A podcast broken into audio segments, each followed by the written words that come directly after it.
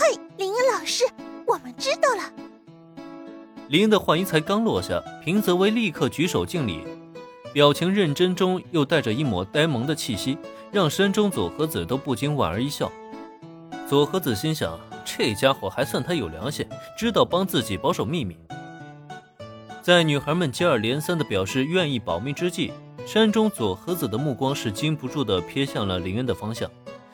拆穿自己真面目的他，是真的是很可恨呀。但是他的所作所为呢，又是让他很有好感。不过自己不能对他有好感，他是敌人，自己可是还有场子没在他身上找回来呢。呃，这时间也不早了，小兰、原子，你们还去社团吗？在吵吵闹闹中，林恩拿出手机，发现邀请山中佐和子加入轻音部这件事，着实是花费了不少的时间。而全程跟随大家行动的小兰和原子，貌似也没有多少时间去参加社团活动了。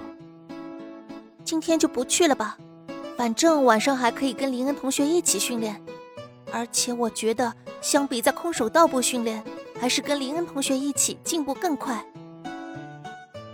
面对林恩的询问，小兰轻轻的摇了摇头。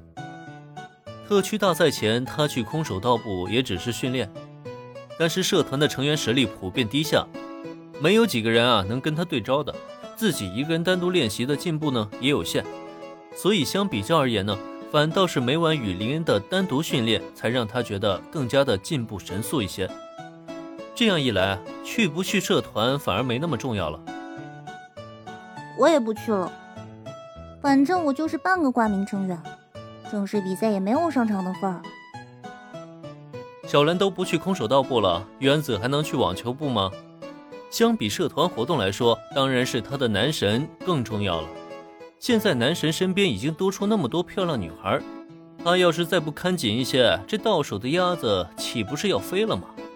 这可绝对不行啊！从今天开始，他必须时刻的跟紧在男神的身边。哦，那好，既然都不去社团了，咱们干脆就直接回店里吧。今天轻音部的练习也同样可以放在店里进行。大家呢收拾一下，然后就准备出发。得到小兰和原子的回应，林恩点点头，转头看向平泽唯他们的方向。店长先生也发布了他的指令。店里什么意思啊？林恩的话大家都听得很明白。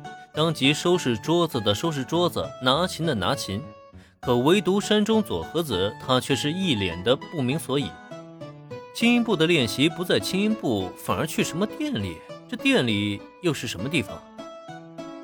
这就是我们打工的咖啡店哦，是林恩老师的咖啡店，我们都在那里打工的。除了平时的工作外，还会有演奏给观众看哦。山中佐和子的疑问。很快得到了平泽唯的解答，可正是因为这个回答，才更让山中佐和子惊奇不已。咖啡店演奏，你们现在已经达到了对外演奏的级别。在社团里自己练习和对外演奏，那可是完全不同的两种概念。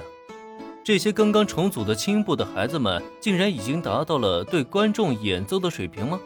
这可是山中佐和子无论如何都没有想到的事情。本集播讲完毕，感谢收听，免费不易，您的评论与分享是我坚持下去的最大动力。